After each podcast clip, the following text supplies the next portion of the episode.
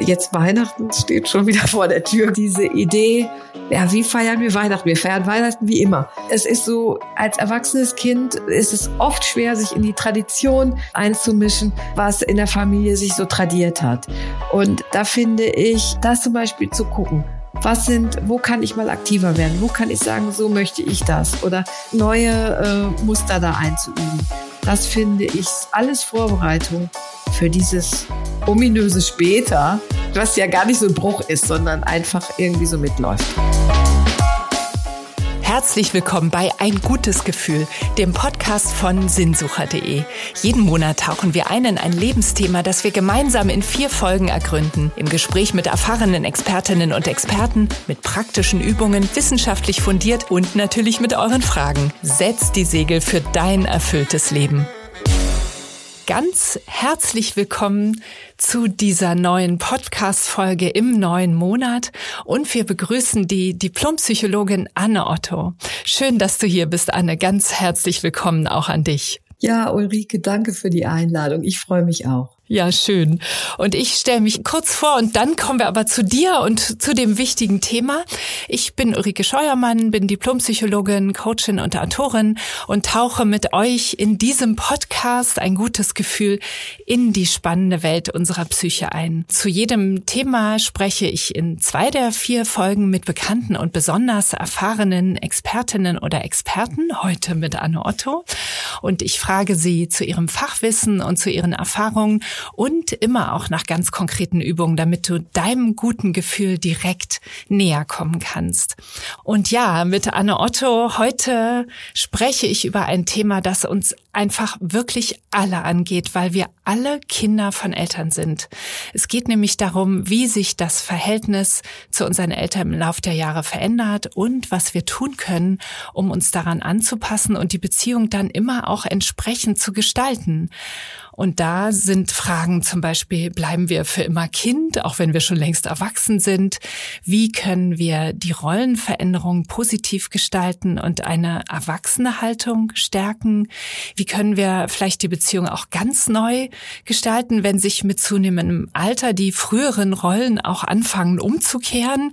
Ganz spannendes Dauerthema bei vielen Menschen ab 40, 50 oder 60. Also ich freue mich riesig, heute mit meiner tollen Psychologin, Kollegin Anne Otto zu sprechen. Und ich stelle dich einfach kurz vor, Anne. Anne Otto ist Diplompsychologin, Journalistin und Buchautorin.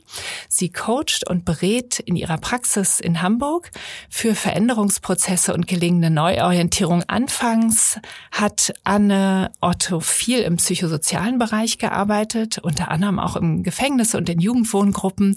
Und dann hast du mir auch noch mal erzählt jetzt vor kurzem, du hast über viele Jahre dich wirklich intensivst dem Schreiben gewidmet, Sachbücher geschrieben und unter anderem auch die wie ich finde, auch ganz tolle Zeitschrift Flow seit der ersten Ausgabe inhaltlich mitgestaltet. Und du arbeitest eben auch als Journalistin regelmäßig für Zeitschriften wie die Psychologie heute, Spiegel Wissen, Spiegel Online, Spiegel Coaching.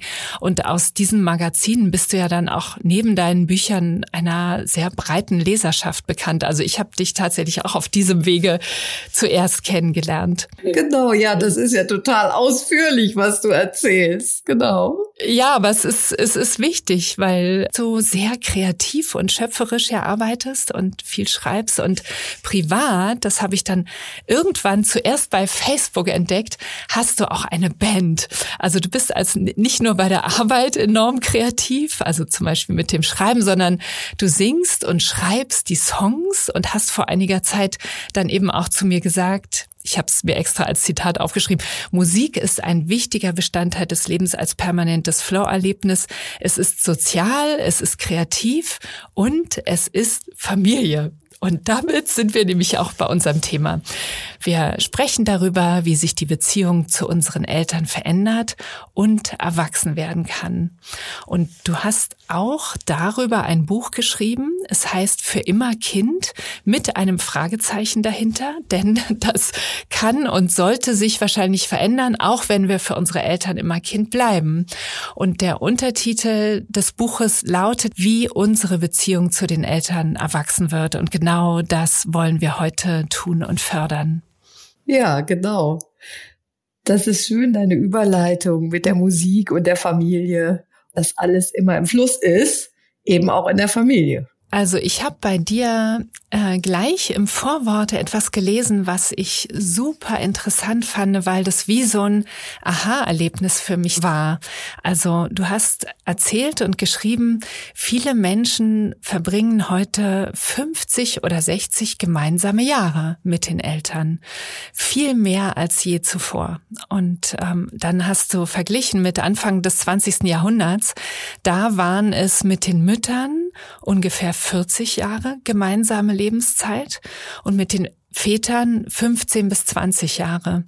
Und schon allein das, diese Verlängerung der Lebenszeit, verändert individuell für jede und jeden von uns, aber auch gesellschaftlicher enorm viel, weil wir viel mehr Zeit auch mit älter werdenden und alten Eltern verbringen. Pflege wird ein immer wichtigeres Thema. Ne, du hast ja auch geschrieben, äh, das ist so ab 40, 50 ist das das Top-Thema, mhm. wenn man sich irgendwie trifft mit, mit Gleichaltrigen. Und das ist aber ja nur eine von den vielen Herausforderungen, die sich immer stellen und die sich aber auch neu stellen für uns.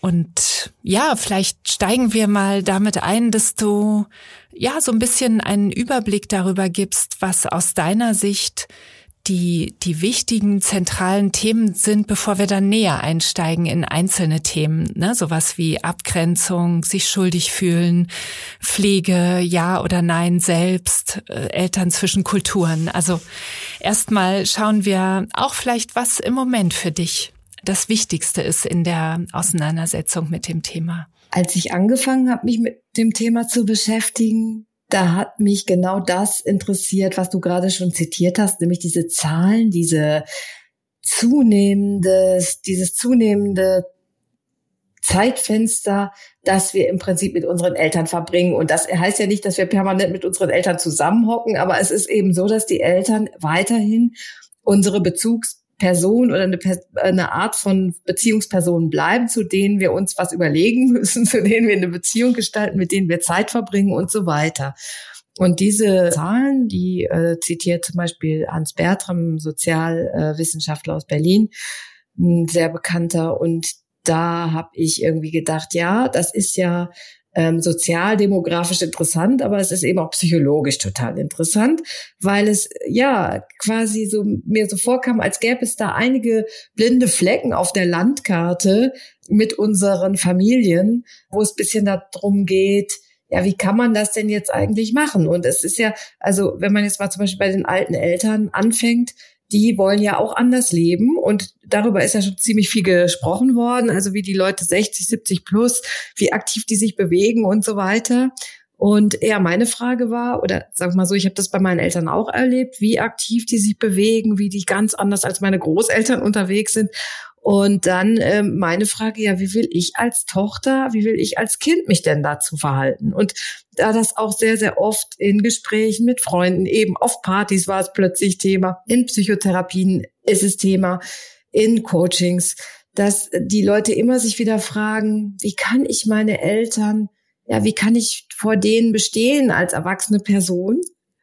Und wie kann ich denen entgegentreten, dass ich mich nicht kindlich fühle?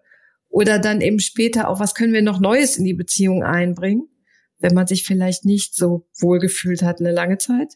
Und dann eben, wie gestaltet man die Jahre? Viele Freunde von mir, die jetzt so um die 60 sind, die haben schon fünf Jahre, zehn Jahre immer mit den alten Eltern, also auch mit dieser Sorge verbracht.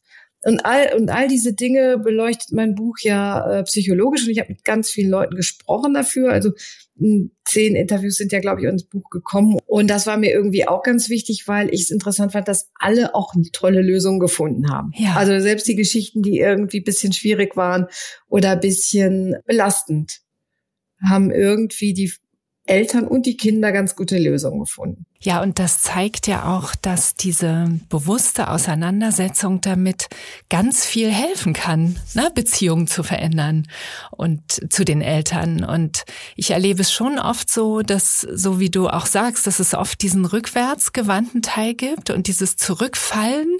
Ne? Wie so, du hast auch im Buch geschrieben, wie durch einen Zeittunnel. Plötzlich fühlt man sich wieder wie sechs oder wie vier oder wie, wie zehn oder wie zwölf. Und das ist Eifersucht mit den Geschwistern da und Gerangel und man kann nicht wirklich frei und auf Augenhöhe mit den Eltern reden. Aber wenn man, so wie hier ja jetzt auch in unserem Podcast Monat, wenn man sich intensiv damit beschäftigt, ich glaube, dann hilft man eine Beziehung, die man oft ja auch ja fast selbstverständlich hinnimmt, weil sie halt schon immer da war, äh, zu etwas anderem und Besonderem zu machen, wo man auch mit Distanz dann wieder anders draufschauen kann. Und schon allein dadurch kann sich ja dann viel mehr oder ganz anders auch verändern. Mhm. Genau, also diese Frage, wo schafft man sich jetzt die Räume, äh, mal bewusst da drauf zu gucken. Also das ist eben auch äh, ein Wunsch von mir gewesen, dass so ein Buch vielleicht so ein Ort ist, wo man sich ausruhen kann, mit Abstand ein bisschen auf die Beziehung zu den Eltern gucken und wie bewegen wir eigentlich uns gemeinsam durchs Leben. Und ich meine, das hat vielleicht auch was mit zunehmendem Alter zu tun, aber dieses Bild von so einem Lebensweg, das man sich anschaut, ne? Also wo stehe ich selbst? So bin ich jetzt 40, guck zurück, guck aber auch nach vorne. Äh, bin ich jetzt 50? Was verändert sich und so weiter? Menschen reflektieren ja heute viel, es geht viel um Selbstfürsorge oder so, aber diese Frage, und das ist auch alles wichtig, aber diese Frage, wo stehe ich in meinem Leben, äh, da habe ich manchmal das Gefühl, denkt man fast als letztes dran, so es ist einem so vertraut, wo man gerade im Leben steht und vielleicht ist es deswegen auch äh, nicht so naheliegend. Ja, also ich finde diese Entwicklungspsychologie des Erwachsenenalters oder dieses ganzen Lebens, dass man heute eben auch nicht mehr nur sagt, ich verändere mich, bis ich erwachsen bin und dann bleib ich so, bis ich alt bin. Diese alte Idee, morgens, mittags, abends, Kindheit, Erwachsenenalter, Greisenalter, ich glaube, dass das schon noch so in unseren Köpfen ist oder in so Stereotypen von ähm, ja, Lebensbildern, aber dass das so nicht mehr zutrifft. Und das verlangt ja von uns auch, das selbst zu definieren. Wo will ich stehen? Wie ist das mit meiner Familie? Also der Fachbegriff ist auch so, dass sich so eine gewisse Chronologie der Lebensläufe oder des, des Lebens, dass es das nicht mehr gibt. Das Thema interessiert mich auch total, dass, dass ich immer das Gefühl habe, es gibt zwar so Ähnlichkeiten mit Leuten, die jetzt alle um die 50, um die 60 oder so sind, aber man kann sich zum Teil auch nicht vergleichen. Familie ist was ganz individuelles oder ist ganz unterschiedlich äh, äh, zu verstehen. Und ich finde, sich da eben ja eben bewusst eine Position zu suchen, wo stehen wir, kann ich mehr sagen, ich bin jetzt 40, jetzt ist das dran. Das war früher irgendwie. Ja, das war früher und auch in allen Lebensbereichen ist es. Na, so in, bei der Arbeit war es auch früher so. Ich habe dann irgendwann meinen Job und den mache ich auch bis zur Pensionierung und es gab vieles, was statischer war und jetzt wird alles fluider. Ne? Also es, es fließt mehr ineinander, genau, genau wie du erzählst und das eröffnet eben diese großartigen Möglichkeiten, Beziehungen zu den Eltern, anders und vielleicht eben wirklich ganz neu zu gestalten. Und du sagst ja auch die Erfahrung mit deinen Eltern, äh, was die alles noch machen oder wie aktiv die sind. das ist natürlich dann auch sogar beidseitig. Ne? Also nicht nur von uns aus, die ja vielleicht flexiblere Entwicklung, sondern auch von den Eltern aus. Genau, also mein Blickwinkel ist auf jeden Fall so auf die erwachsenen Kinder und wie können die mit ihren Eltern umgehen. Aber natürlich ist das eine gegenseitige Beziehung und in so äh, Workshops oder Vorträgen, die ich gehalten habe, kamen oft auch ältere Leute zu Wort, die auch gesagt haben, ja Mensch, ich habe aber auch eine Verantwortung oder da äh, ich habe mich selber darum gekümmert, äh, wie will ich alt werden oder ich habe versucht mit meiner Tochter darüber zu sprechen, dass ich in das und das, weiß ich nicht, betreute Wohnen irgendwann will, da wollte meine Tochter nichts davon wissen und so. Also es gibt eben auch die andere Seite natürlich, also das ist ein äh, wer in dieser Beziehung äh, gestaltet oder ob es beide Seiten sind, ob es eine Seite ist oder gar keine. Das ist ja auch schon mal irgendwie der Erkenntnis von wo kommt das? Also will zum Beispiel meine, wollen meine Eltern mit mir permanent über Patientenverfügung reden und ich sage, oh Gott, oh Gott, Mama, lass mich damit in Ruhe. Oder ja. ist es eben so, dass ich, äh, ich versuche meinen Eltern irgendwie ja, anders zu begegnen, neue Traditionen aufzuweichen. Und die Eltern sagen immer auch, wieso ist doch gut alles so, lass es uns doch so lassen. Also genau, das allein mhm. zu spüren. Mal. Ganz interessant. Und ja, ich habe ähm, überlegt, auch vorher nochmal und natürlich auch in meiner eigenen Dauerauseinandersetzung mit meinen Eltern, die leben auch beide noch und ähm, sind auch hier in Berlin. Und gestern habe ich sie gerade besucht. Am Sonntag hat meine Mutter Geburtstag und sie werden sehr alt, jetzt inzwischen. Mhm. Und was würdest du sagen? Was sind so die die Themen, wenn Eltern sehr alt werden und Pflege, also oder es zumindest äh, bevorstehen könnte, dass sie pflegebedürftig werden. Was können die Kinder dieser Eltern oder dieses Elternteils tun, um sich vielleicht auch schon gut darauf vorzubereiten? Ja, lehrbuchmäßig würde man ja sagen, so früh wie möglich darüber sprechen. Und da finde ich die erste Frage natürlich immer an einen selbst, warum mache ich das nicht? Warum machen wir das nicht? Also, weil die allermeisten machen es nicht. Es ist immer so schön, sich zu wünschen. Wir sollten früh darüber sprechen. Äh, und klar, warum? Niemand möchte alt sein, niemand möchte sich damit befassen. Und ich finde es auch eine Anmaßung, einem 65-jährigen Elternteil zu sagen, beschäftige dich mal damit, dass du ja auch bald irgendwie 80 bist. Und äh, deswegen glaube ich, das erste ist irgendwie immer die, ja, ich, ich würde sagen, Rollenwechsel, eine Perspektivwechsel, sich immer mal äh, zu fragen, wie geht es meinen Eltern, auch wenn ich die jetzt vielleicht mit 65, 70, 75, wenn ich die alt finde, die finden sich noch nicht so alt.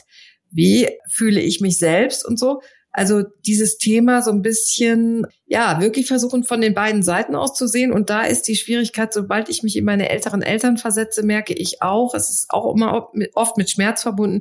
Vielleicht können die manche Sachen nicht mehr so gut, wie sie es vorher konnten.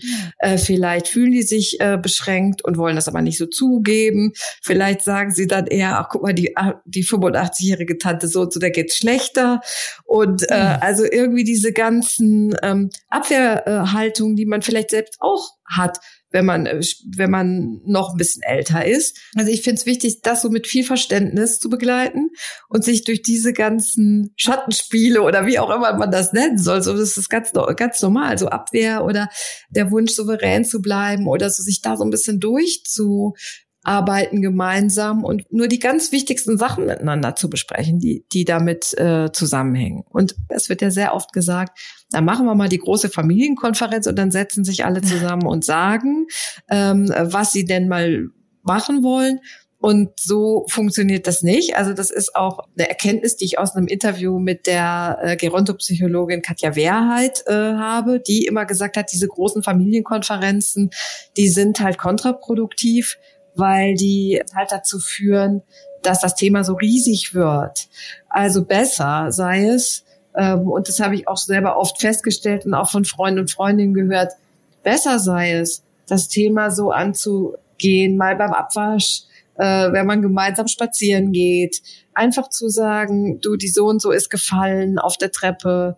Ich mache mir auch manchmal Sorgen, was, hat, was hast du denn eigentlich für Ideen? Oder alt werden, wie wollen wir das regeln? Wer hat eigentlich die Vollmachten und so weiter? Also, dass man das nicht so hochhängt, sondern es wirklich so als einen kleinen Teil macht. Und das meiste ist dazu schnell gesagt, muss man auch sagen. Das bedarf oft gar nicht so riesiger Gespräche. Und klar, alle Leute, die hier zuhören, die wissen, dass die Eltern schon alt und pflegebedürftig sind. Die wissen, dass sich dann dann nochmal ganz andere Themen auftun. Das finde ich, dass dann dieses Hadern um ähm, sozusagen die Deutungshoheit, was ist jetzt zu tun, dass das ein Thema ist, was einen total begleitet oft. Aber da finde ich, ist es oft so, dass die Sachen dann doch relativ spontan ablaufen, dass dann doch sehr spontan irgendwelche Pflegeheimplätze dann doch in der Nähe in der Großstadt bei den Kindern irgendwie gesucht werden.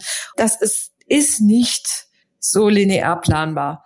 Aber ich glaube, wenn man ja. da schon vorher ein bisschen drüber sprechen kann, ist nicht das totale Tabu, ist, ist nicht das totale Angstthema.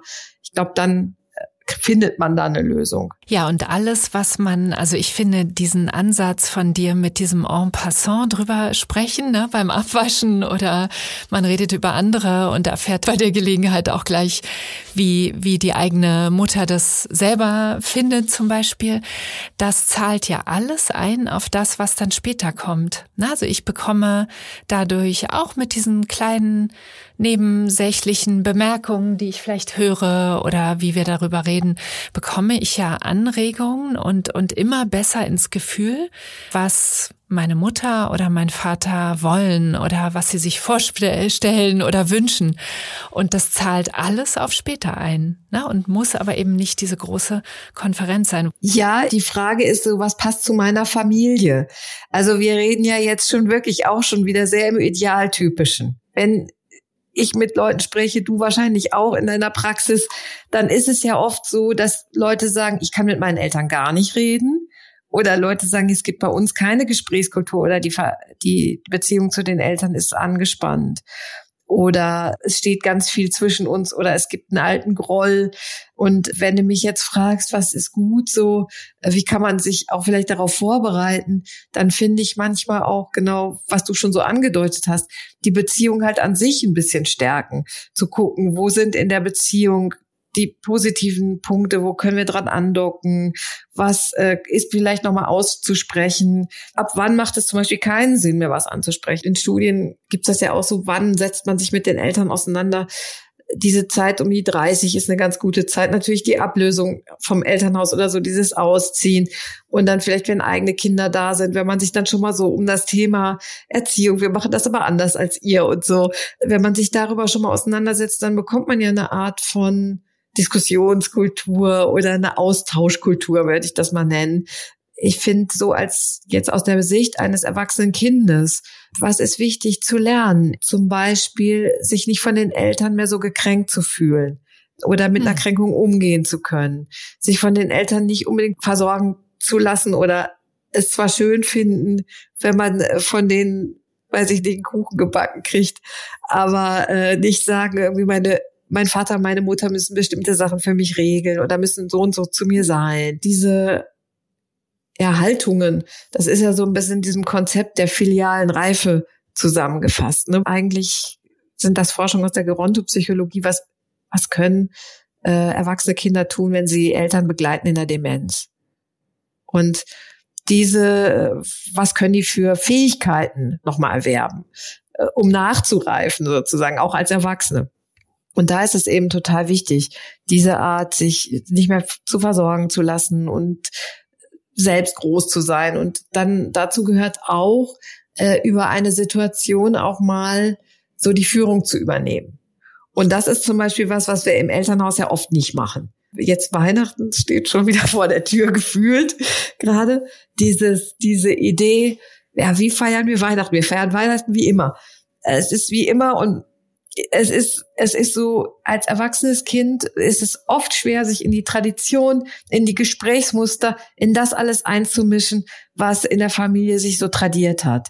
Und da finde ich, ähm, das zum Beispiel zu gucken, wo kann ich mal aktiver werden? Wo kann ich sagen, so möchte ich das? Oder das ne, neue äh, Muster da einzuüben. Das finde ich alles Vorbereitung für dieses ominöse später, was ist, was ja gar nicht so ein Bruch ist, sondern einfach irgendwie so mitläuft.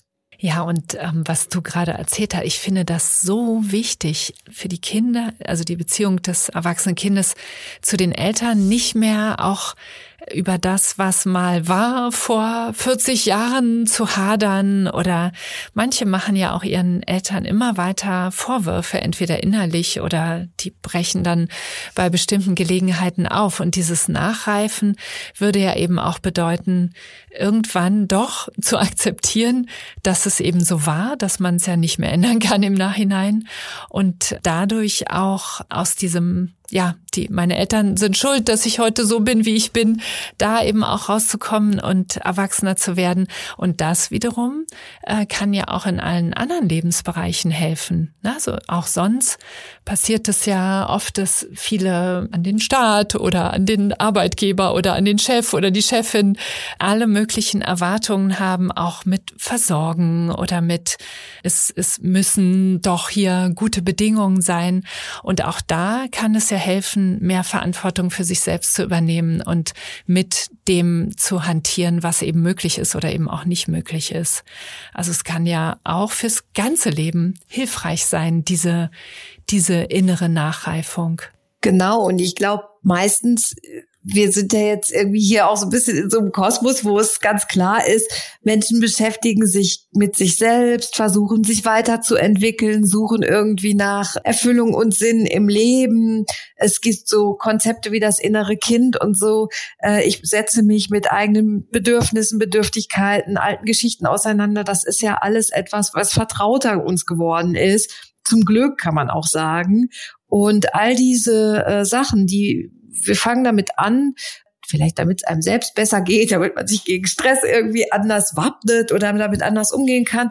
Aber ich glaube schon, dass gerade eben diese Auseinandersetzung mit dem, was da so in der Kindheit gelaufen ist oder mit dem, wie kann ich mit meiner Geschichte, mit meinen Prägungen, wie kann ich damit irgendwie verantwortlicher umgehen, dass das ja im Prinzip mal ganz unabhängig von diesem Elternthema natürlich top ist und schön und gut und trotzdem hilft es eben auch dabei. Ja, Anne, es gibt äh, ein Thema, was nach meiner Erfahrung sehr eng mit der Beziehung zu den Eltern zusammenhängt und bei mir auch in der Arbeit äh, mit Teilnehmenden oder Klientinnen immer wieder auftaucht, nämlich das Thema Schuld und Schuldgefühle.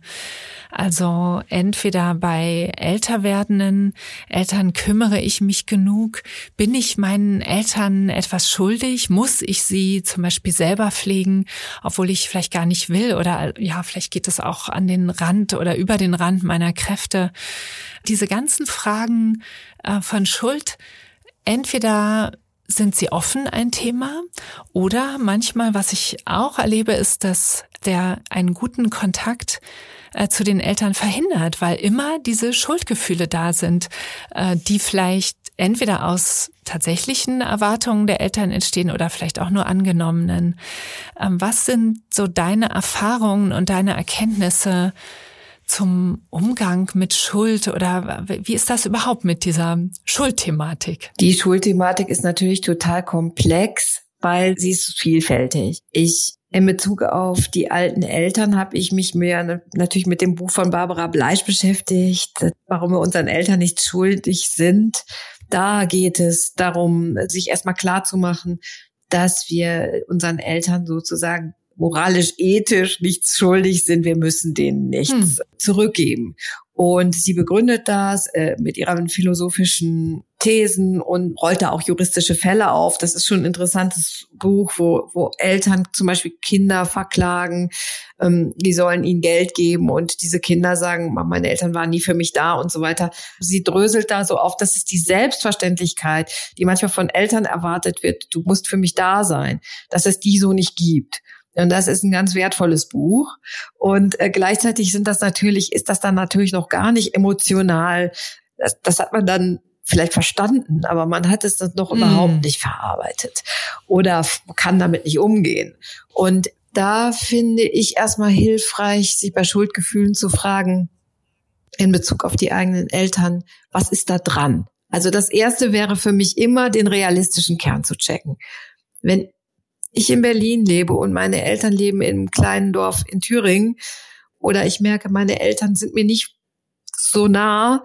Ich kümmere mich nicht um die und plötzlich merke ich, oh, die werden total, ja, irgendwie orientieren die sich nicht mehr so, die werden anders. Dann kommen Schuldgefühle im Sinne von, ich müsste mich mehr kümmern. Ich finde, da ist ein realistischer Kern drin, sich damit auseinanderzusetzen. Welche Verantwortung habe ich? Welche Verantwortung möchte ich annehmen?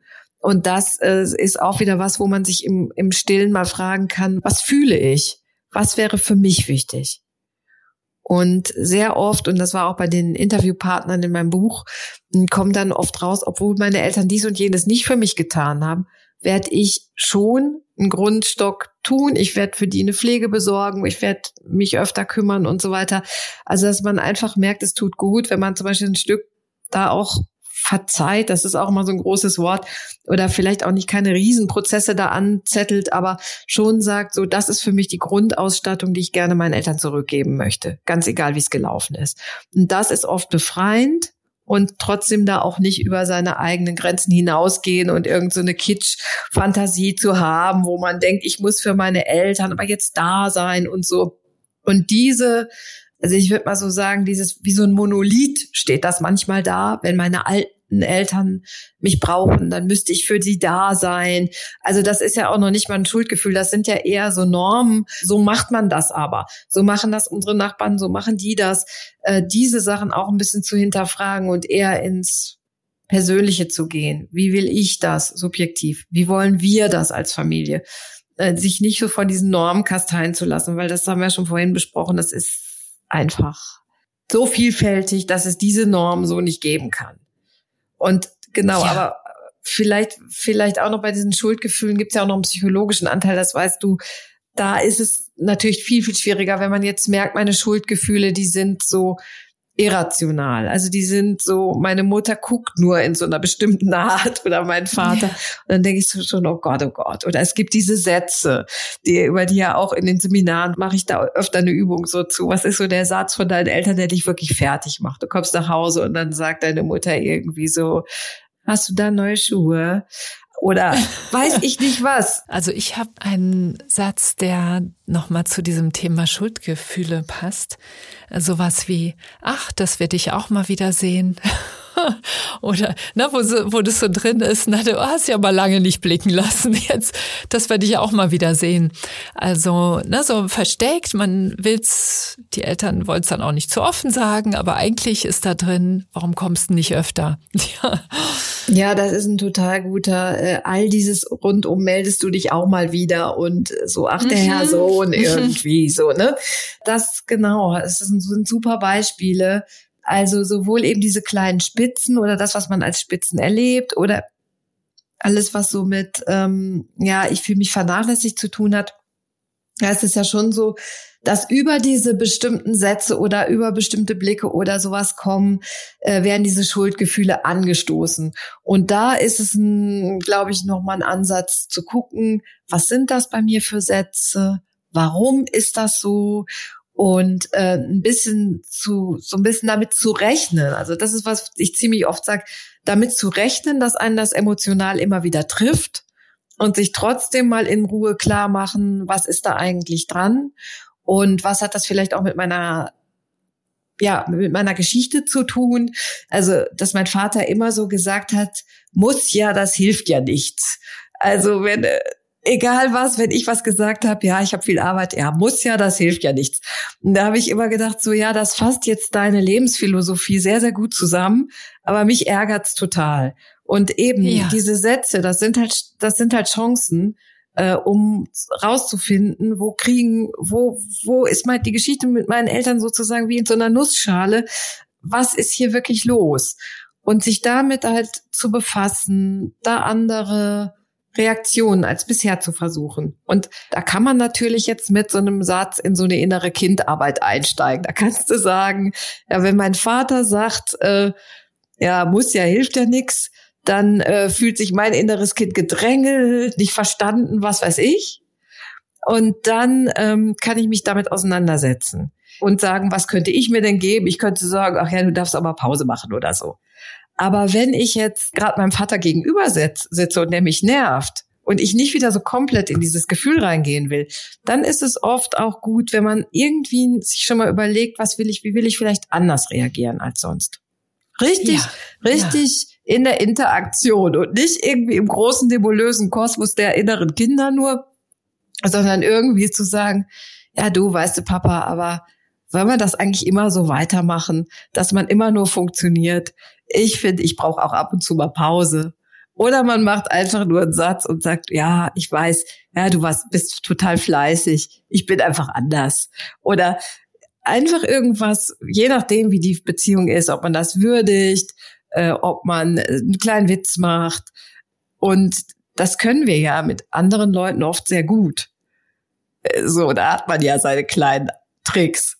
Aber äh, mit den Eltern eben nicht. Und das finde ich, das hilft oft viel oder verändert auch was. Ja, also ganz schön. Und das ist tatsächlich eine konkrete Übung. Erstmal überhaupt solche Spitzen oder solche Sätze erkennen oder vielleicht auch ein Verhalten, ne, dass man das erkennt, was einen immer wirklich wieder fertig macht. Dann ähm, herausfinden, was macht das mit mir und warum wirkt es so stark.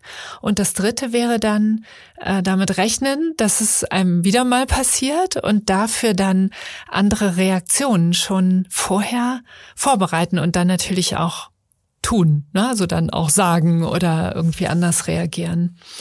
Also das ja, ist eine Kombination aus Bewusstmachung und Training, ne, die, was ja für, für Beziehungen beides wichtig ist, um sie anders zu gestalten, ne, dass man diesen bewusstmachenden Anteil dabei hat, aber auch den ganz praktischen. Genau. Und was ich auch ganz spannend finde bei diesen Sätzen, wenn man seine eigenen Sätze so anderen Leuten erzählt, dann sagen die oft oder so in einem Seminar oder Workshop oder bei einem Austausch mit Freunden, dann sagen die oft, aber wieso? Das ist doch eigentlich ganz schön. Also wenn zum Beispiel immer die Mutter immer sagt, hast du das Teil neu oder hast du eine neue Frisur oder das ist wirklich dieses, dieses Reden über Klamotten. Das ist wirklich oft ein Aufreger. Bei manchen, in manchen Familien ist das auch ein, was Verbindendes, in anderen aber auch ein Aufreger. Und äh, die Außenstehenden sagen sehr oft, ach Mensch, ich finde, das ist doch ganz nett gemeint. Oder das, mhm. oder dass sie sagen, na, die weiß wahrscheinlich nichts anderes, was sie jetzt aber sagen soll, wenn du da jetzt irgendwie gerade ankommst. Und dann merkt man, die anderen sehen das oft viel, viel milder. Und man selbst, du hast diesen Zeittunnel schon erwähnt, man selbst fällt runter in ganz andere Geschichten ist mit ganz anderen Bildern aus der Kindheit oder was weiß ich beschäftigt, mit einer Abwertung, mit einem, weiß ich nicht, einem Leistungsdruck, was immer. Und dass man aber wirklich auch denkt, die, die, die älteren Leute da jetzt, die reagieren eben auch nur, wie sie immer reagiert haben und meins oft auch nicht so. Also das jetzt so ausführlich erklärt, weil ich oft denke, in den Sätzen steckt, steckt eben nicht nur eine tiefe, düstere Geschichte, sondern oft steckt da auch drin, wie tief die eigene Kränkung ist, über Sachen, die vielleicht schon vergangen sind. Ja, dieses, was wir jetzt gerade besprochen haben, da ist ja noch ein anderes Thema drin, was ja auch enorm wichtig ist, ähm, nämlich das Thema Abgrenzung. Na, so anders zu reagieren kann ja auch bedeuten, ich grenze mich da besser ab als sonst, auch eben vielleicht eben von den Schuldgefühlen oder von dem, was so erwartet wird. Wie können sich erwachsene Kinder abgrenzen. Zum Beispiel, wenn die älteren Eltern eben noch lange immer weiter an ihrem Leben teilhaben wollen oder ja, sind aktiv und gehen da auch mit rein. Und den Kindern ist es eigentlich zu viel. Also das ist, ist ja nochmal eine andere Situation, als wenn es eben um Sorge, Pflege und so weiter geht. Das ist ein Thema, was, glaube ich, in den äh, Generationen, die jetzt, Leute, die jetzt um die 30 sind, die jünger sind, so um die, ist das ein Riesenthema. Also es ist auch in Workshops und so schon gefragt worden, meine Eltern, die wollen so viel Kontakt, wie kann ich mich da abgrenzen? Oder in einem Interview, das ganz junge Leute geführt haben, die, die wirklich gesagt haben, ja, meine Eltern in unserer Familie, die hocken immer alle so nah aneinander, was soll ich machen? Und ich glaube schon, dass das jetzt wieder so eine Sache ist, da gibt es jetzt nicht die Lösung in einem der Knall. Da ist es, glaube ich, besser, man versucht es mit kleinen, unterschiedlichen Arten von einem kleinen Nein. So. Das betrifft ja unterschiedliche Lebensbereiche. Erstmal, wo bin ich anders als meine Eltern? Da gibt ja diese, diesen Claim so, ich sollte mir mich trauen, meine Eltern auch mal zu enttäuschen. Sich ganz klar zu machen, hier bin ich anders als meine Eltern, das ist mir super wichtig, da mache ich Dinge anders. Und das muss man gar nicht groß in einem Streit kommunizieren, sondern da kann man auch ganz ruhig sagen, das mache ich anders. Und solche Momente, also da habe ich auch eine Übung in meinem Buch, sich klar zu machen, wo habe ich meine Eltern mal enttäuscht und wo war es gut für mich. Das ist zum Beispiel was, was man im Rückblick immer ganz gut sieht. Also was weiß ich, dass ich den und jenen Mann geheiratet habe und nicht den, den meine Eltern für mich vorgesehen haben. Oder bei Jüngeren, dass ich äh, in dem Modeentscheidung mich gegenüber meinen Eltern durchgesetzt habe oder was auch immer, dass ich dann doch in die USA gegangen bin oder so. Also bestimmte Sachen, wo man diese Kraft gespürt hat, das war mir jetzt lebenswichtig und da habe ich was anders gemacht.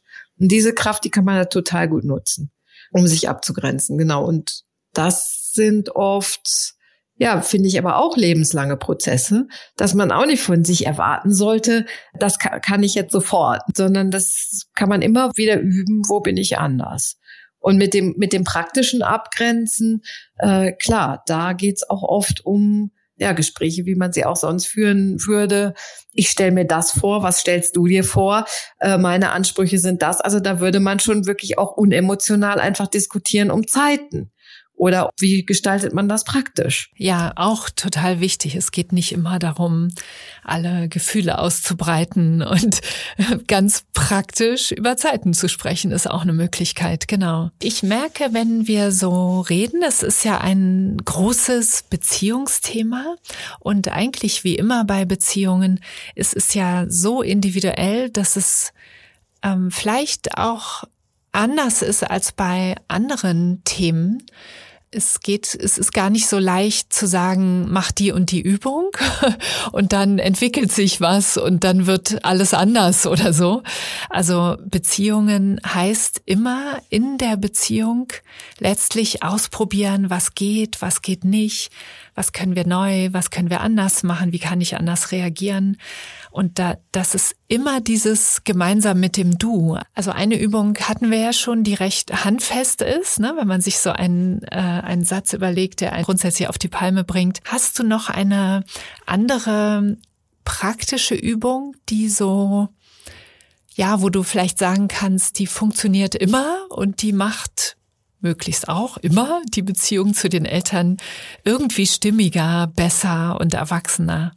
Du sagst es schon, es gibt ja unterschiedliche Empfindlichkeiten und unterschiedliche Geschmäcker, so dass ich glaube, die eine Übung gibt es nicht. Ich finde, was aber trotzdem sehr einfach und niederschwellig ist, die Schätze aus der eigenen Familie äh, sich einmal klar machen und die Belastungen vielleicht auch. Also wenn man jetzt dazu neigt, die Beziehung zu den Eltern äh, sowieso so ein bisschen zu glorifizieren oder man hat eher so das Gefühl, wir sind eine harmonische Familie. Dann finde ich, wird es einem wahrscheinlich leicht fallen zu sagen, was sind unsere Schätze. Ich finde trotzdem gut, sich das äh, nochmal wieder vor Augen zu halten. Also so eine gewisse Art von Dankbarkeit. Und mh, gleichzeitig wäre da aber dann auch wichtig, sich mal die Belastungen klar zu machen. Vielleicht, was ist bei uns ein bisschen die Schattenseite? Worum könnten wir uns kümmern? Was kann man auch sehen, um das Bild vollständiger zu machen oder auch frühzeitig vollständig zu machen? Und wenn eben die Beziehung nicht so ganz ja, wenn die belastet ist, wenn man viele Fragen daran hat, dann ist dieses Thema, was sind die Schätze, ist eben so eine Art äh, Übung, sich die Ressourcen klar zu machen, die in der eigenen Familie eigentlich auch liegen. So. Und das ist sehr oft so, dass viele Leute sagen, also selbst wenn mein Elternhaus schwierig war, dann habe ich doch zum Beispiel, was weiß ich, mein Vater hat mir Schwimmen beigebracht oder ich war mit dem hm. Angeln oder meine Mutter hat mir Kochen beigebracht oder es gab bei uns tolle Familienfeste oder wir sind oft in Urlaub. Es gibt oft auch Leute, die sich an schöne Reisen mit den Eltern erinnern. Und das sind zum Beispiel diese, diese Bilder zu haben, eine positive Galerien, schöne Erinnerungen, Stärken. Das ist nicht nur was, wo man also ein bisschen in Frieden kommt damit, mhm. sondern auch das kann man auch wieder nutzen. Also oft im Kontakt, zum Beispiel mit alten Eltern. Wenn ich mit meinen Eltern gar nicht viel zu tun habe, aber ich weiß, die drei, vier Sachen, die bei uns gut laufen, also Reisen war immer toll oder sonst was, dann kann man versuchen, an diese Themen anzuknüpfen, auch mit den ganz alten Eltern, wie es eben dann in dem Rahmen möglich ist. Ja, ganz schön. Ja, also vielleicht auch sowas, weißt du noch, damals auf dieser Reise oder bei dieser Radtour, die wir gemacht haben oder dem Ausflug oder ähm, als wir abends uns die, die Bilder angesehen haben und plötzlich alle einen Lachanfall gekriegt haben oder äh, können ja auch ganz kleine Sachen sein. Ja. Ganz ja, genau. Ganz, äh, ganz schön. Es ist ja immer so, wenn man die Stärken, das Positive, das, wofür man dankbar sein kann, wenn man darauf den Fokus richtet, dann, dann wird's mehr. Oder es fällt einem mehr auf. Mit der Zeit immer mehr. Ja, ich habe dann, wenn ich so eine Übung vorschlage, natürlich schon immer auch die Leute im Hinterkopf oder im Blick, die wirklich sagen, die Beziehung mal zu meinen Eltern war wirklich total schwierig. Also das, man muss das nicht machen. So, wenn man jetzt da eine Sperre fühlt und sagt, ich kann das mir gerade nicht vorstellen, dann finde ich das auch in Ordnung. So, ich finde das dazu zu sagen, finde ich auch wichtig. Aber ähm, wenn man sich irgendwie vorstellen kann, lohnt sich's. Ja, das finde ich auch. Also ich finde es super wichtig. Das wollte ich dich auch noch fragen. Äh, verzeihen kann man nicht äh, verschreiben sozusagen. ja, also wenn es etwas gibt, was vielleicht die Beziehung sehr geprägt hat, wenn wir auch in Richtung Gewalt denken zum Beispiel oder äh, Misshandlung, Missbrauch oder so etwas, dann kann es sein, dass ein Verzeihen vielleicht lebenslang nicht möglich ist. Und das ist dann auch in Ordnung so. Also ähm, es gibt ja manchmal so Ideen oder Vorstellungen, ähm, man muss jetzt vergeben. Ähm, aber das geht erst, wenn es eben geht und nicht, weil man denkt, man müsste doch jetzt. Ja, das Wort verzeihen alleine. Ich schreibe da gerade eine Geschichte drüber für die Psychologie heute äh, über das Thema Vergangenheit loslassen. Das ist ein Thema, da habe ich mich für gemeldet, weil ich dachte, das ist äh, total spannend. Aber ich finde es auch ganz gar nicht einfach. Und da geht es nämlich auch wieder um dieses Verzeihen ist nur eine Möglichkeit, die Vergangenheit loszulassen. Äh, und Verzeihen ist was wirklich ja man muss das dann Weg dahin machen. Das glaube ich auf jeden Fall. Und es ist oft, weil es so ein bisschen religiös überfrachtet ist, der ganze Begriff Vergebung und so weiter. Also dass wirklich die Therapeutinnen und Therapeuten, mit denen ich für diesen Artikel gesprochen habe, fast alle gesagt haben, der, der Wunsch, das so ein bisschen aus dem religiösen Heiligen und sowas zu lösen, sondern es zu, zu irgendwie so einer Art spirituellen Übung zu machen, die so ein bisschen weiter, äh, also so ein bisschen runtergebrochen ist. Wenn man das kann, dann kann dieses Verzeihen total toll sein. Also das finde ich eben schon, dass äh, wenn man versucht, zum Beispiel an seine Eltern mh, einen Verzeihensbrief zu schreiben, dann kann man es auch zum Beispiel so machen, dass man sagt, ich fange erstmal an damit, was für mich schwer war, und dann äh, sage ich, was ich davon verzeihen kann zum Beispiel. Es muss nie so eine absolute Haltung sein, sondern man kann immer mal gucken, welche Dinge, wo bin ich jetzt schon bereit, was zu verzeihen. Und trotzdem, weil das, weil du ja auch nochmal angesprochen hast, Missbrauch, Gewalt und so.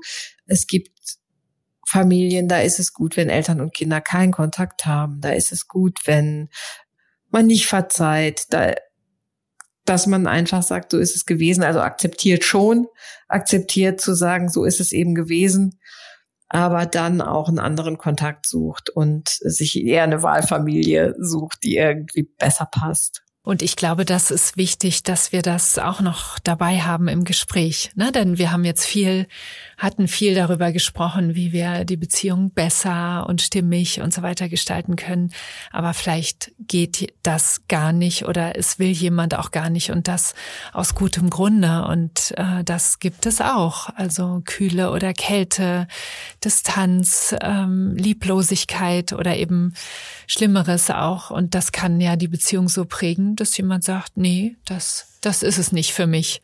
Und das ist völlig in Ordnung auch. Und dennoch haben wir die Eltern, ja, auch wenn sie vielleicht in unserem Leben keine Rolle spielen. Anne, wir kommen langsam zum Schluss dieser Folge und ich habe noch so ein paar Einzelfragen für dich. Also wir sprechen uns ja in zwei Wochen nochmal wieder, dann zusammen mit den Fragen der Hörerinnen und Hörer. Aber jetzt habe ich noch so ein paar Fragen. Mal sehen, vielleicht kannst du da kurz spontan, was dir gerade in den Sinn kommt, darauf antworten. Also die eine Frage ist, oder der eine Satz, den du weiterführen kannst, ist, was ich nicht mehr hören kann oder hören will. Also das sind vielleicht Dinge, äh, die so ja ein bisschen klischeehaft sind oder die man auch irgendwie schon zu oft gehört hat oder wo du auch dann immer wieder denkst, nee, so ist es nicht. Also, was kannst du nicht mehr hören? Da gibt's verschiedene Sachen. Eins, eins davon ist, glaube ich, muss man sich denn von seinen Eltern ablösen? Also man muss sich doch von den Eltern ablösen, man muss von den Eltern doch unabhängig werden. Und das ist irgendwie, natürlich ist es wichtig, dass man von den Eltern unabhängig wird, aber diese äh, Idee, ich muss mich da jetzt ablösen, ich muss da einen Cut machen oder das muss ganz radikal sein oder so, das ist irgendwie, was man immer wieder gefragt wird, wie kann dieser radikale Cut passieren und so und äh, wie kann ich dann endlich komplett erwachsen sein und so weiter. Und das sind, ja. äh, finde ich, Sachen, sich klar zu machen, nö, die Beziehung läuft weiter, die läuft irgendwie mit und es gibt eine gegenseitige Beziehung, es gibt eine Wechselseitigkeit.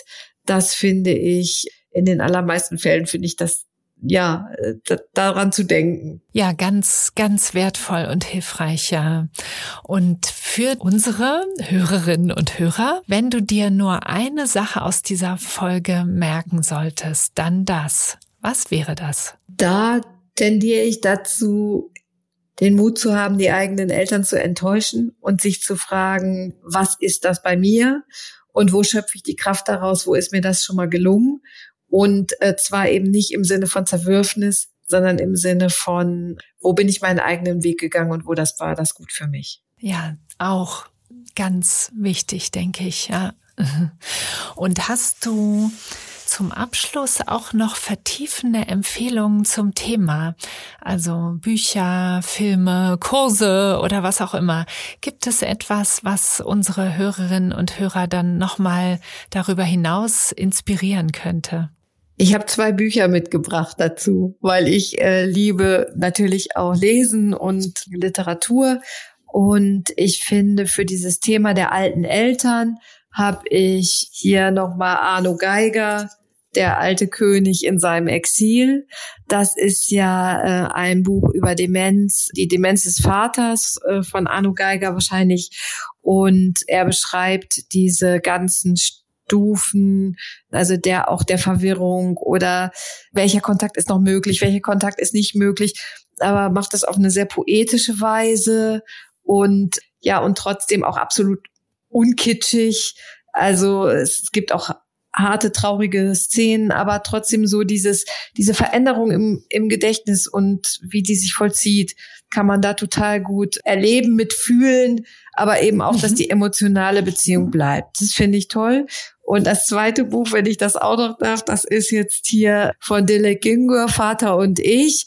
Und das ist für Jüngere, würde ich jetzt mal sagen, weil das ist eine Tochter, die fährt zu dem Vater, der jetzt mal alleine zu Hause ist, die Mutter ist irgendwie verreist und äh, dann äh, geht so die 30, ich würde sagen, 30-jährige Tochter ist das erste Mal mit ihrem Vater äh, alleine, ohne dass die Mutter und die Tanten da die ganze Zeit drumherum äh, sind. Und es ist ein super leises Buch, da passiert fast nichts, aber es geht so ein bisschen darum, ja, wo ist Beziehung zwischen uns? Das finde ich ganz toll. Schön, schöne Empfehlung. Ja, vielen Dank auch dafür, Anne. Ja. Und damit, liebe Anne, liebe Hörerinnen und Hörer, kommen wir zum Schluss dieser Folge. Und ich danke dir nochmal ganz herzlich, Anne, für dieses, ja, sehr nachdenkliche und äh, besinnende Gespräch. Und ich merke, ja, eigentlich merke ich jetzt schon, wie es in mir arbeitet, zu unserem Thema nochmal neu und wie sich auch sogar, habe ja erzählt, äh, gestern habe ich meine Eltern besucht, am Sonntag bin ich schon wieder da, äh, wie sich etwas im Gefühl zu meinen Eltern verändert. Schon allein dadurch, dass wir jetzt hier darüber sprechen, ganz direkt. Und in der nächsten Folge, in der nächsten Woche werte ich das, was wir heute besprochen haben, dann nochmal mit einer Draufsicht aus, auch so ein bisschen so eine Zusammenfassung nochmal, erzähle, was die Wissenschaft zu einigen der Themen aus unserem Gespräch sagt und gebe weitere Impulse oder ähm, greife das auch nochmal auf, was du als Umsetzungsimpulse für den Alltag erzählt hast. Und dann sehen und hören wir uns wieder in zwei Wochen und das mal dann mit den Fragen unserer Hörerinnen und Hörer, die wir bis dahin eingesammelt haben. Also, ja. bis bald und alles Gute für dich, Anne, und nochmal vielen Dank. Ja, Ulrike, danke für das Gespräch. Bis dann, ne? Ja, vielen Dank auch an alle Hörerinnen und Hörer. Und das war eben die erste Folge zu unserem Thema für immer Kind mit der Diplompsychologin und Journalistin Anne Otto. Und ich hoffe, ihr hattet genauso viel Freude an dieser Folge mit Anne wie ich. Und ihr aktuelles Buch für immer Kind gibt's überall, wo es Bücher gibt. Außerdem arbeitet Anne auch gerade zu dem Thema an einem Online-Kurs bei sinnsucher.de und damit könnt ihr das Thema nochmal vertiefen. Alle Infos dazu findet ihr unter sinnsucher.de slash podcast und dort findet ihr natürlich auch zu den bisherigen Podcast-Folgen alle Infos. Wir freuen uns außerdem sehr über euer Feedback und auch über eure Wünsche, welche Themen und Expertinnen und Experten ihr gerne im Podcast hören würdet. Die Kontaktdaten findet ihr in den Show Notes. Ich freue mich auf jeden Fall, wenn wir uns kommende Woche wieder hören und bis dahin alles Liebe und viele gute Gefühle.